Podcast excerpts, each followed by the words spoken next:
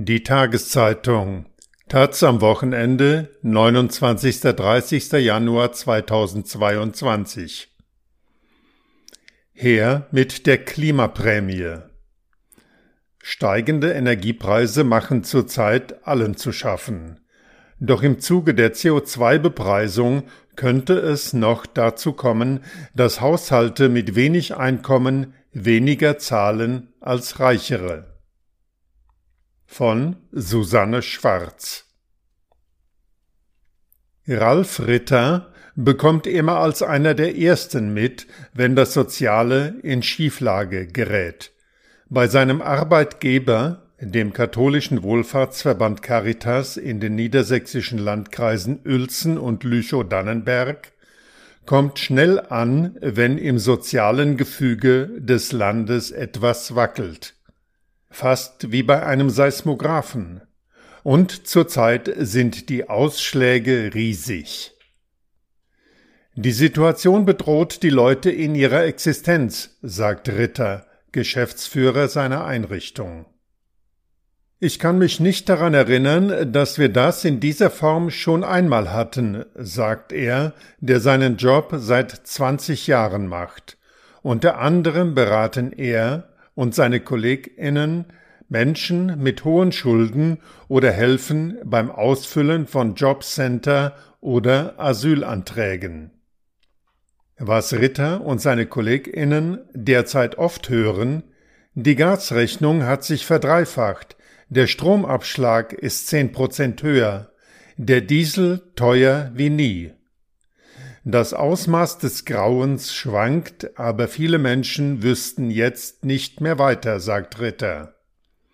Ein Haushalt mit normalem Einkommen mag das noch verkraften, da kann man vielleicht den Urlaub kürzen oder ganz ausfallen lassen, um die Mehrkosten auszugleichen, meint er.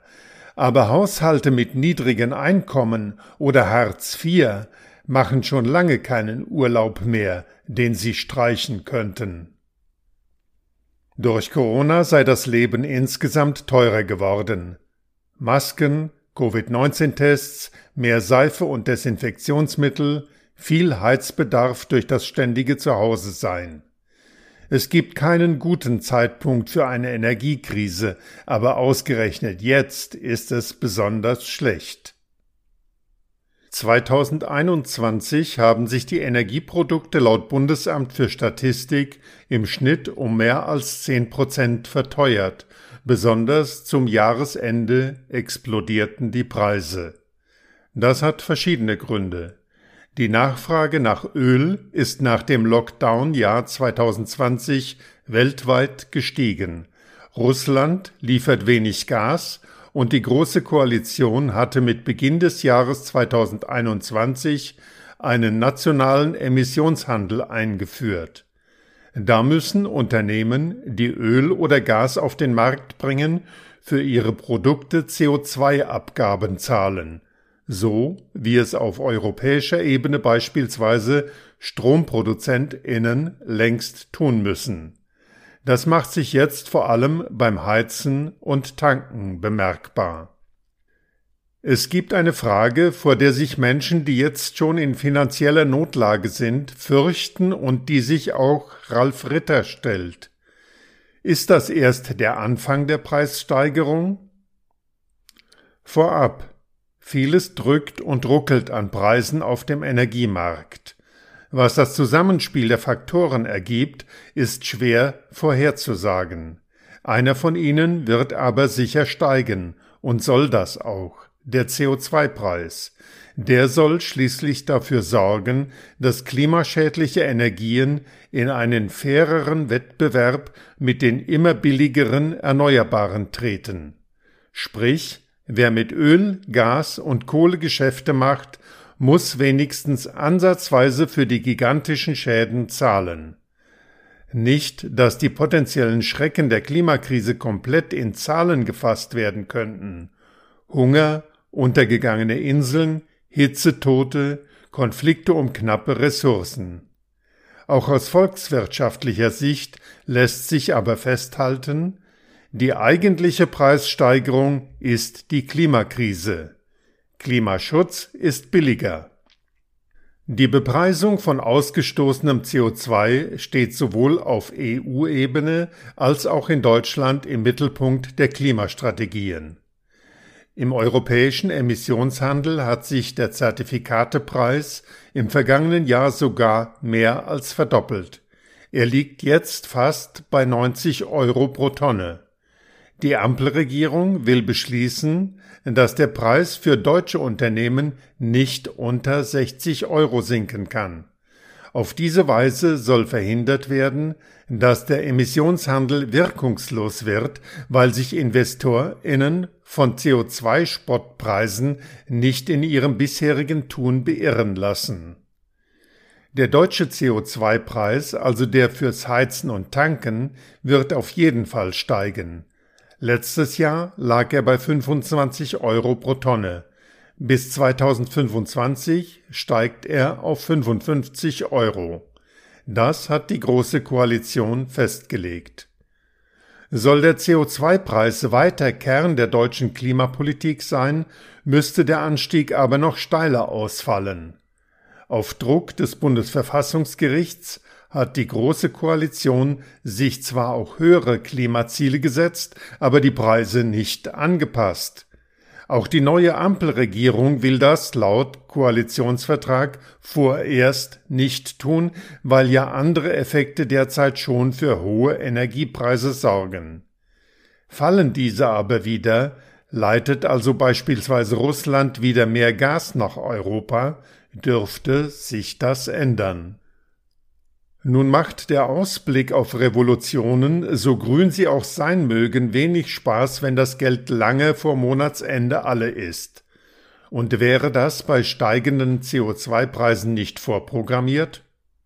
Nein, sagen Klimaökonominnen, das lässt sich verhindern, man muss es nur wollen.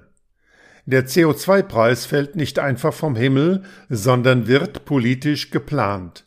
Anders als bei der aktuellen Preisexplosion kann die Politik also gezielte Vorbereitungen treffen. Österreich beispielsweise hat gerade im Zuge einer großen ökosozialen Steuerreform eine Abgabe auf fossile Energien beschlossen und einen Klimabonus. Den gibt es einmal jährlich nach dem Klimakassensturz des Staats. Das Geld, das der Staat für jede Tonne CO2 eingenommen hat, wird an die Bürgerinnen wieder ausgeschüttet, etwa 100 bis 200 Euro pro Person. Wie viel genau es ist, hängt vom Wohnort ab.